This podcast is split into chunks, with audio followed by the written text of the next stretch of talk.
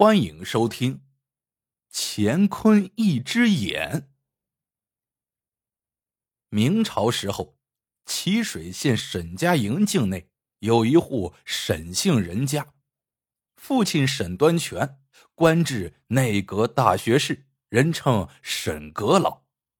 两个儿子，一个是金吾将军，一个是龙虎将军，父子三人真可谓权倾天下。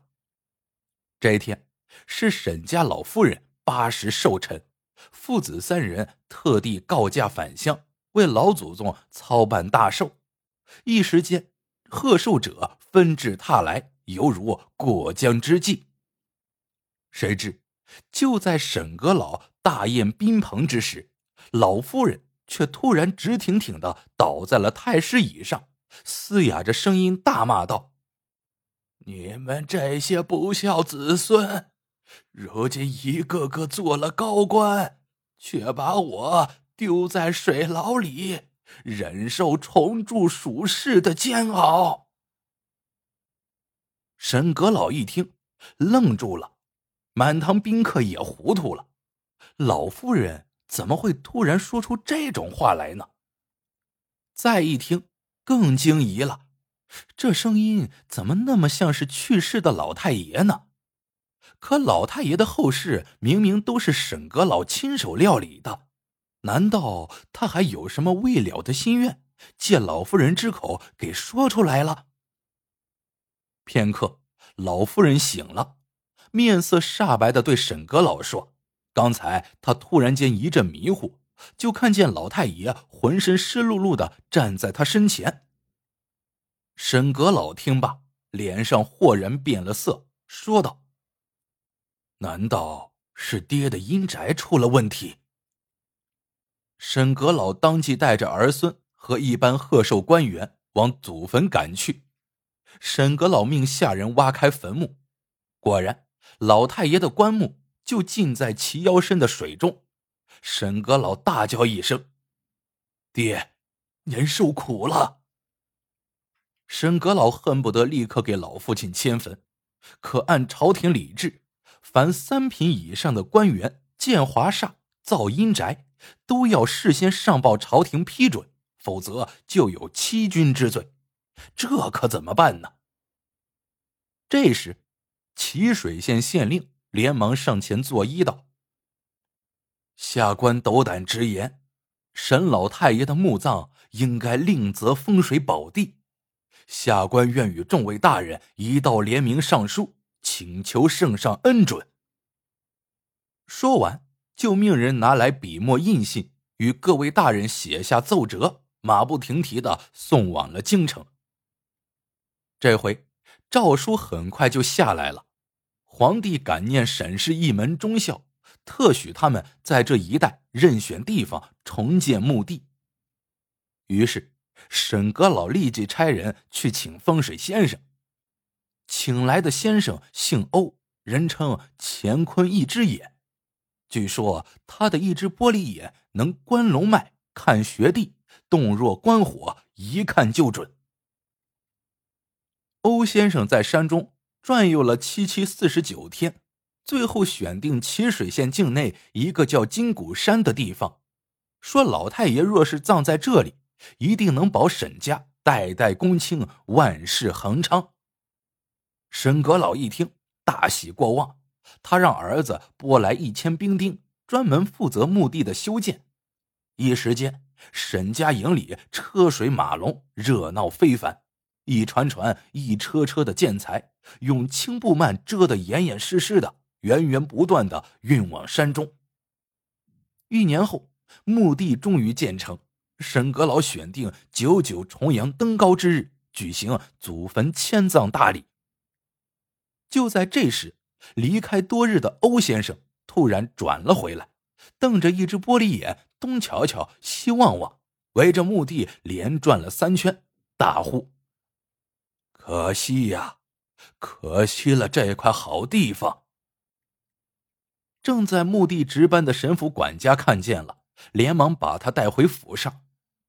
沈阁老听管家如此这般一说，赶紧将欧先生请进内堂，亲自执壶把酒相对而酌。酒至半酣，他才小心翼翼的问：“先生，刚才在墓地何出此言呢？莫非是先生当初看走了眼？”欧先生放下手中的酒杯，醉眼迷离的说：“我堂堂乾坤一只眼，怎么会看走眼呢？实话告诉你吧，这金谷山。”又名金骨伞，人称华盖地。华盖是什么？皇帝出巡时头上打的伞呢？你想，若是把祖坟建在这个上面，后世子孙何止是代代恭亲啊？沈阁老疑惑的问：“既然是好地方，那先生为何要说可惜呢？”欧先生长叹一声：“地方确实是好地方，可惜被你们糟蹋了。这金骨伞是何等的娇贵，可你们却将土块任意倾倒在四周，如今这伞骨子也压断了。我看这墓地以后不仅不能带来福祉，说不定……”还会惹来杀身之祸呀！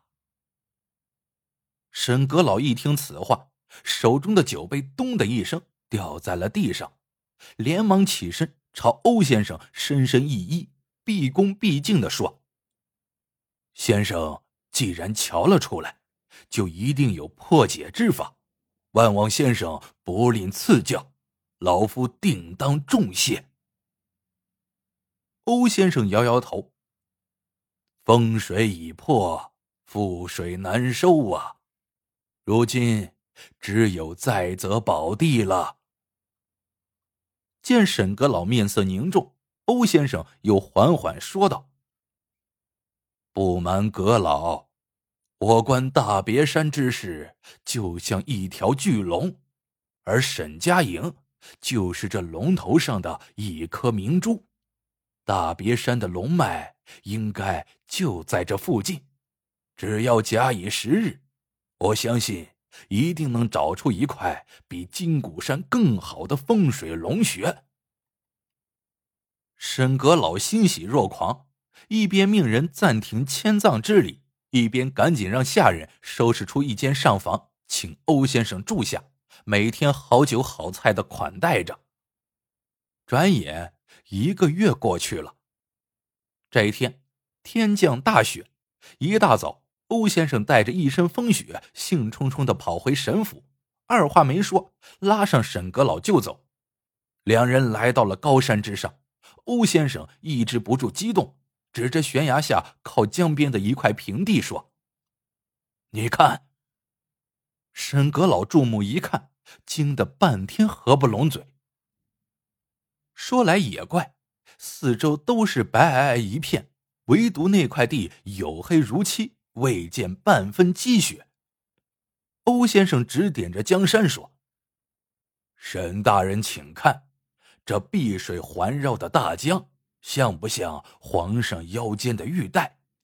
那隔江对峙的山峰，像不像朝臣手中的护板？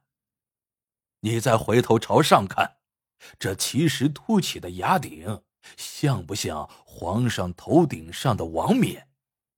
沈大人呐，你真是鸿福齐天呐！这样的风水宝地，可遇而不可求啊！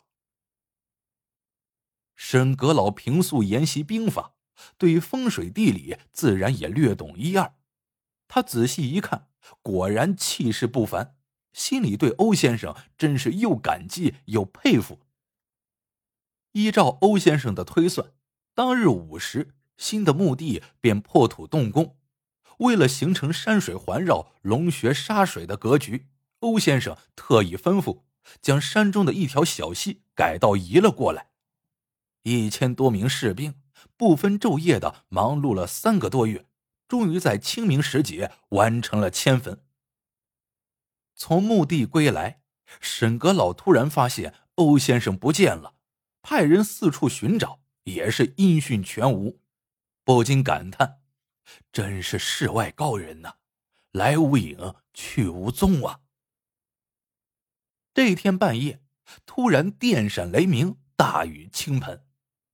第二天一早，人们发现沈家新建的墓地已经被山洪冲的是七零八落，满地数以万计的金银财宝不说，还堆积着小山高的刀枪剑戟。